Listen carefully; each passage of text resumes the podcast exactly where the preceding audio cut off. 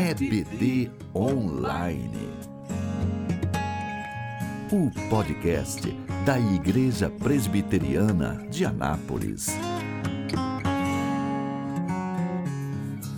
Olá, seja bem-vindo a mais um episódio do podcast da Igreja Presbiteriana de Anápolis. Meu nome é Lucas Quintino. E eu sou Fabrício Guimarães. Nós estamos juntos aqui nessa jornada estudando a Confissão de Fé de Westminster e hoje vamos chegando ao nosso último capítulo, capítulo 34 na nossa série, que trata do capítulo 33 da Confissão de Fé de Westminster, do juízo final. Então, nós estamos muito felizes por chegar ao final dessa caminhada e tendo aprendido muito aqui com o texto da confissão, eu já tinha estudado a confissão antes, mas todas as vezes que eu pego ela para ler, para estudar, eu aprendo um pouquinho mais. Eu acredito que foi a experiência do Fabrício também, né, Fabrício? Sim, é. como dessa vez estudando capítulo por capítulo, parágrafo por parágrafo, foi, foi a minha primeira vez, tive contatos pontuais com a confissão, e ao final desse nosso estudo, a confissão com certeza será um documento que eu vou carregar com, com muito carinho sempre na minha caminhada cristã. Confissão de Fé de Westminster ela é um documento maduro da Reforma Protestante. Ela aconteceu quase que um século, ela foi redigida quase que um século depois do início dos eventos que levaram à Reforma Protestante. E ela foi escrita não só por uma pessoa, mas por um colegiado de é, bispos ingleses e pastores de igrejas locais que sistematizaram a doutrina da fé cristã tal como a entendemos exposta nas escrituras. E você pode ter mais contato com o texto da confissão e voltar lá nos nossos primeiros capítulos, especialmente o primeiro capítulo que dá um, um pano de, de fundo assim sobre o contexto histórico da confissão e depois nós fomos capítulo por capítulo explorando aí aquilo que o texto da confissão apresenta. E se você é novo por aqui e chegou nesse episódio, esse é o último episódio. Então vai lá e dá uma olhada no nosso histórico aqui nesse canal para entrar em contato com todo aí dessa nossa série. Sem mais delongas, vamos para o texto da confissão. Esse último capítulo ele tem três parágrafos curtinhos e a gente vai conversar aí sobre a realidade do juízo final. Deus já determinou um dia no qual, com justiça, há de julgar o mundo por meio de Jesus Cristo, a quem, pelo Pai, foram dados o poder e o juízo. Nesse dia, não somente serão julgados os anjos apóstatas, mas igualmente todas as pessoas, que tiverem vivido sobre a terra comparecerão ante o tribunal de Cristo, a fim de darem conta dos, de seus pensamentos, palavras e feitos, e receberem o galardão segundo o que tiverem feito, o bem ou o mal. Em Atos, capítulo 17, versículo 31, diz assim: Porquanto estabeleceu um dia em que há de julgar o mundo com justiça, por meio de um varão que destinou e acreditou diante de todos, ressuscitando-o dentre os mortos. Em João capítulo 5, os versículos 22 e 27, e o Pai a ninguém julga, mas ao Filho confiou todo o julgamento. E lhe deu autoridade para julgar, porque é o Filho do homem. Em 2 Coríntios capítulo 5, versículo 10, porque importa que todos nós compareçamos perante o tribunal de Cristo, para que cada um receba segundo o bem ou mal que tiver feito por meio do corpo. Essa doutrina do juízo final, ela é uma doutrina que geralmente fica apagada em muitas pessoas que têm dificuldade de perceber a realidade da justiça de Deus. Deus é um Deus justo e amoroso ao mesmo tempo. Mas o pessoal gosta de falar só que ele é amoroso e separa isso da justiça divina. E aí vem aquele evangelho cor-de-rosa, que fala só sobre graça e não fala sobre juízo, e que apresenta só a metade da, da realidade. O problema é que esse evangelho, é, dito evangelho, né, diluído na cultura da nossa época, onde só o politicamente correto pode ser dito, ele subtrai do cristianismo uma importante realidade, que é como Deus lida com o mal. Muita gente fica se perguntando sobre o problema do mal e como admitir a realidade de um Deus bom, todo-poderoso. que admite a realidade e a presença do mal no mundo, é, essa é uma crise para quem não se lembra da doutrina do juízo final. Então, nós percebemos aqui que o mal é uma realidade dura, dolorosa, mas ela é circunstancial. E o mal ele tem um ponto final na história, e esse ponto final é o juízo. O juízo de Deus retribui a dor que o malvado causou nele e traz a justiça de Deus para a superfície da história. Né? Então, essa é uma realidade muito preciosa e importante para a gente sempre ter em mente, especialmente quando a gente estiver lidando com situações em que Deus é acusado, então a nossa fé é abalada diante da maldade. O Salmo 73, por exemplo, é, um, é uma crise que o salmista teve diante da aparente e momentânea prosperidade dos ímpios. Quando a gente pensa sobre o juízo final, é interessante porque esse dia já está determinado, já foi decretado. Ou seja, traz aqui para a gente um complemento daquilo que a gente já vem estudando na confissão de fé. Ou seja, de que as coisas não estão acontecendo e de acordo com o que elas acontecem, Deus vai determinando ali o que vai acontecer no decorrer em seguida. Não, tudo já está decretado, já está determinado desde a eternidade, inclusive. Agora, tem um ponto ainda mais interessante que nesse parágrafo a gente tem o seguinte: olha, todos, todos nós, vamos prestar conta no dia do juízo dos nossos pensamentos, das nossas palavras e dos nossos feitos. Olha, se por um lado nós estamos convictos da nossa salvação pela obra perfeita de Cristo, isso de forma alguma, para aqueles que questionam esse ponto, nos traz qualquer nível de comodismo em relação àquilo que Deus espera de nós. Se pensamentos, palavras e feitos serão coisas que nós deveremos prestar conta no dia do juízo, cabe a cada um de nós toda diligência necessária em cumprir e obedecer aquilo que Deus deseja para nós aqui em vida.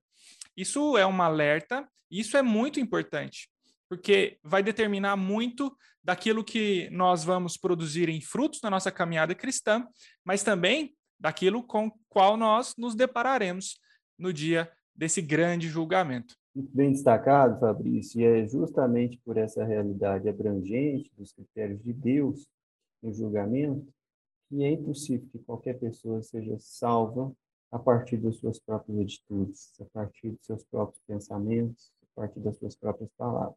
Isso porque Deus, na sua infinita santidade, tem acesso a quem nós de fato somos. E quantas e quantas vezes nós agimos publicamente de uma maneira muito bonita, mas nossas intenções estão maculadas.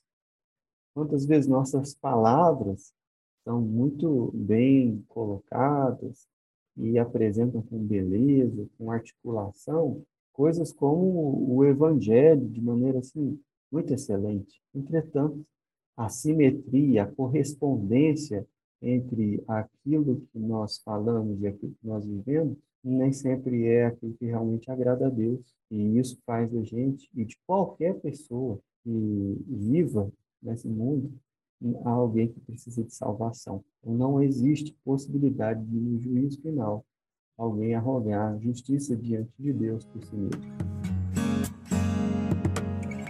O segundo parágrafo do texto da confissão é, diz o seguinte: o fim que Deus tem em vista determinando esse dia é manifestar a sua glória. A glória da, de sua misericórdia na eterna salvação dos eleitos, e a glória da sua justiça na condenação dos réprobos, que são perversos e desobedientes. Os justos irão, então, para a vida eterna e receberão aquela plenitude de alegria e refrigério procedentes da presença do Senhor.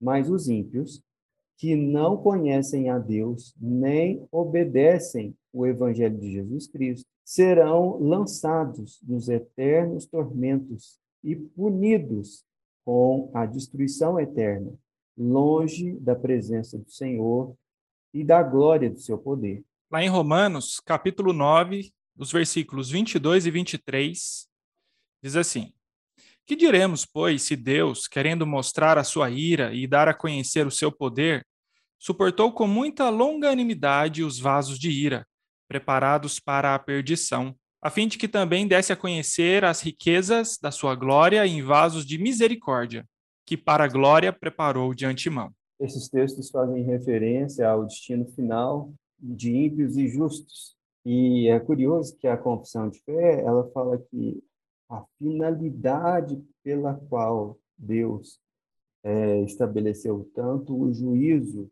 quanto o destino eterno de ímpios e justificados, né? a gente fala de justos, mas é, a ideia que nós queremos falar é de justificado.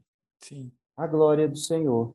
Deus é glorificado na salvação e vida eterna do justo, e Deus é glorificado na condenação e no tormento eterno dos ímpios. Pode parecer um pouco estranho para a pessoa que não está familiarizada à mentalidade, ao raciocínio bíblico, mas todos nós, em algum nível, experimentamos aquilo que Jesus estabelece como bem-aventurança, aquela fome, aquele desejo, aquela sede de justiça, especialmente quando o mal é feito contra nós. Então você é roubado, você é caluniado, você sofre algum tipo de dano pela ação intencional de alguém e você quer que justiça seja feita. E quando é, um tribunal humano, mesmo que falhe e totalmente limitado, estabelece uma punição para um criminoso,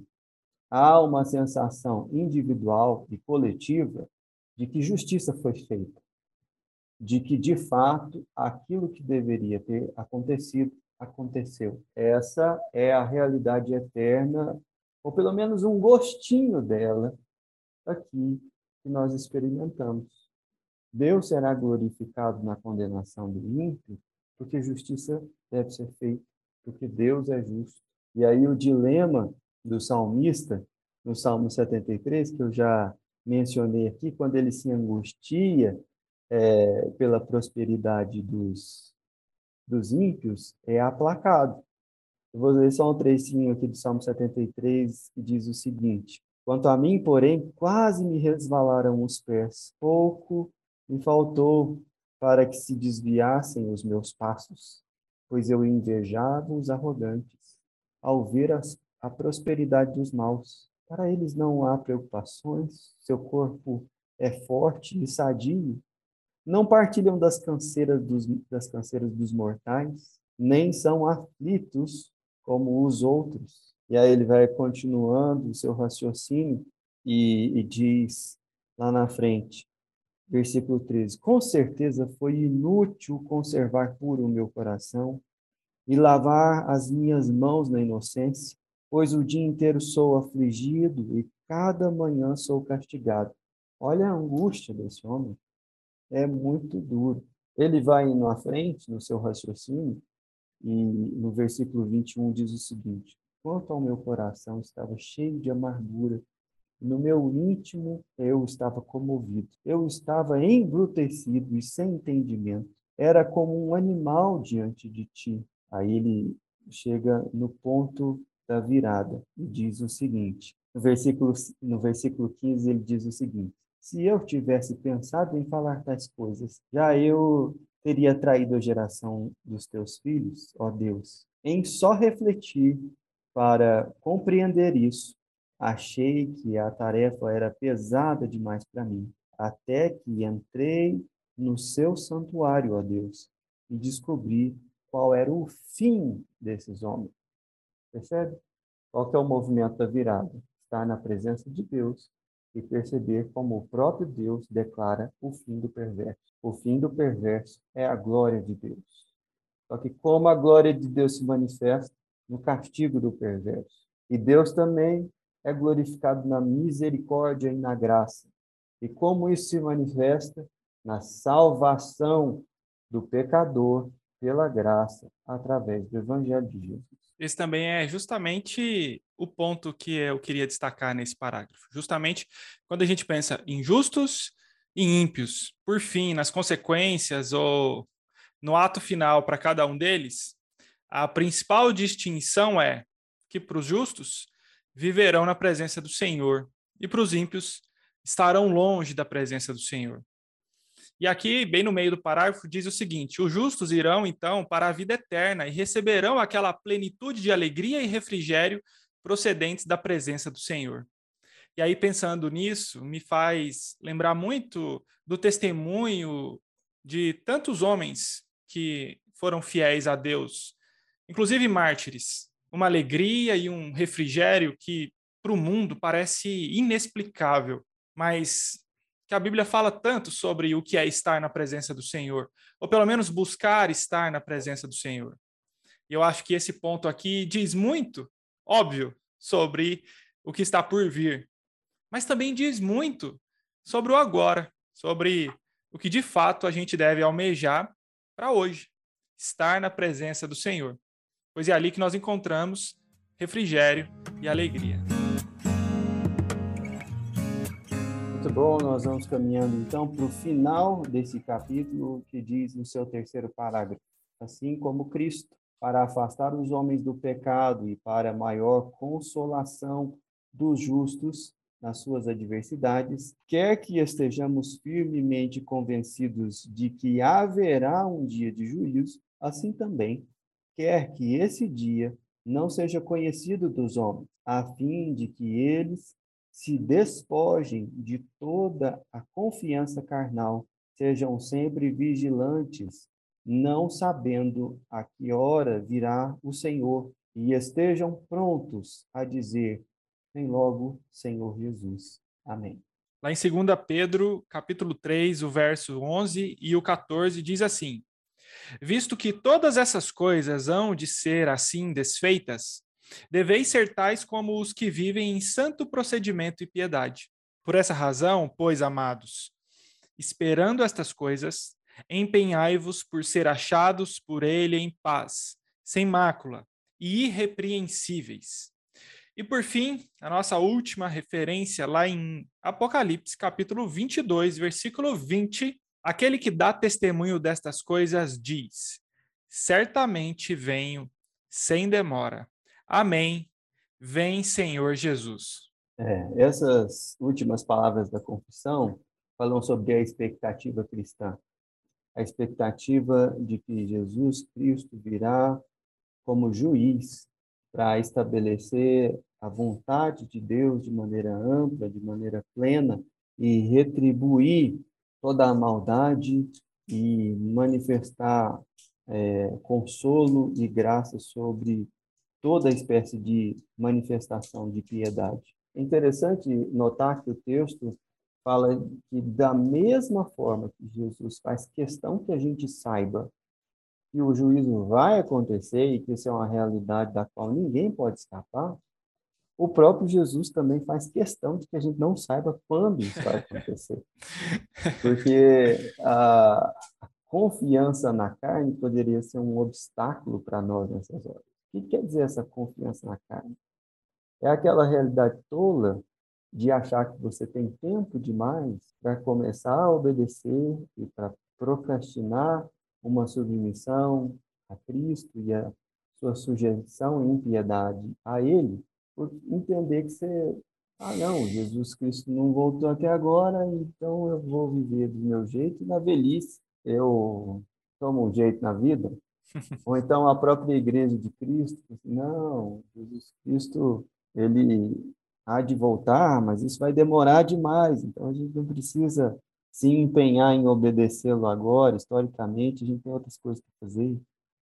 É lógico que esse tipo de pensamento, ele acontece de fato no coração do ímpio, e não de alguém que é, tende a tratar com gratidão e amor o seu Senhor. Mas a verdade é que tantas e tantas vezes, nós não agimos como aquelas virgens prudentes da, palavra, da parábola de Jesus, estão de fato preparadas para o noivo. E Jesus coloca essa situação de alerta justamente para que nós, quando o nosso dia chegar, não sejamos pegos desprevenidos, mas numa postura de andar em obediência, esperemos com expectativa a vinda do Senhor.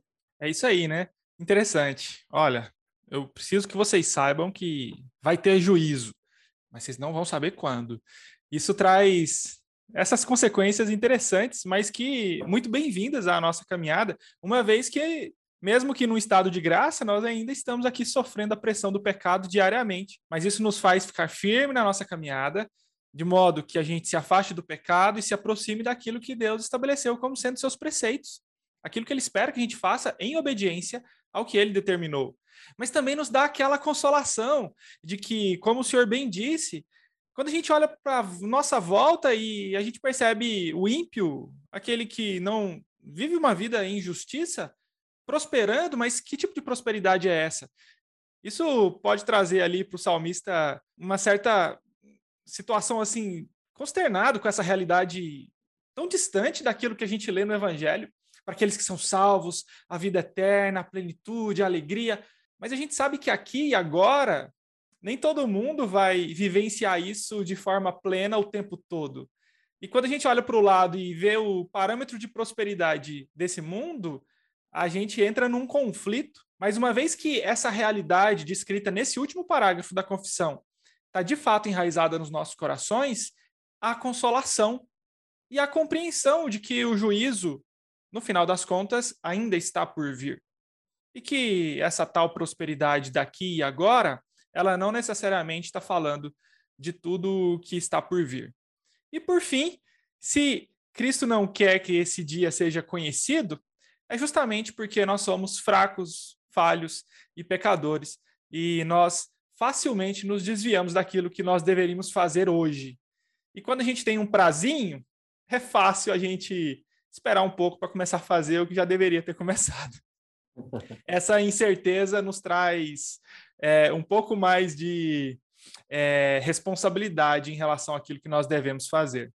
E por fim, que nós possamos viver de fato uma vida em que a gente diga com tranquilidade e de fato uma paz de espírito suficiente: vem logo, Senhor Jesus. É nisso que nós devemos depositar a nossa esperança, mas para falar isso, tem que estar tá confiante de que, mesmo falhos, a gente ainda está buscando viver aquilo que Cristo espera de nós. É tão bonito, né? Esse final da confissão. Realmente. Assim, é, é muito bonito. Gente é, às vezes está escrevendo um texto, está é, concluindo uma, uma, ideia, uma dissertação, e você fica quebrando a cabeça, assim, nossa, como que eu vou encerrar, né? E eu acho que não poderia ter encerramento melhor, né, para a confissão do que justamente esse esse clamor que é apresentado aqui no, no texto, esse essa expectativa santa que a gente encontra também no texto bíblico. O texto bíblico, ele termina o texto de Apocalipse falando é, dos conselhos e das promessas finais que João, na sua revelação, ele recebeu de Deus. E é lógico que tem ali a conclusão final do livro e a bênção, e o apóstolo encerra o, o seu escrito. Mas antes, nesse nesses, nessas últimas palavras de João, ele registra palavras de Jesus junto com as suas, dizendo o seguinte: Eu, Jesus, enviei o meu anjo para dar testemunho dessas coisas a vocês nas igrejas. Eu sou a raiz e a geração de Davi, a brilhante estrela da manhã. O Espírito e a noiva dizem: Vem. Aquele que ouve, diga: Vem e aquele que tem sede, venha, e quem quiser, receba de graça a água da vida. Os Amém. cristãos são esses que falam vem, vem para o Senhor Jesus. E falam vem para os não cristãos. E dizem venham beber a água da vida, a água da vida eterna. Que Deus te abençoe e que você compartilhe essa mensagem com outras pessoas, não somente é, fique com esse texto e essas reflexões sobre a confissão para você, mas faça isso chegar mais adiante. Compartilhe aí essa mensagem maravilhosa do Evangelho. Fique atento nesse canal, porque em breve vamos aí começar uma nova temporada do podcast da Igreja Presbiteriana de Anápolis. Eu sou o pastor Lucas e me despeço de vocês, muito feliz da gente ter concluído essa primeira temporada e grato ao Senhor por a gente ter caminhado até aqui. Não é não, Fabrício? É isso aí, pastor. Eu também fico muito feliz durante todo esse período que estivemos juntos com essas gravações, estudando, meditando, refletindo sobre esse conteúdo, compartilhando, no meu caso, tudo o quanto eu aprendi.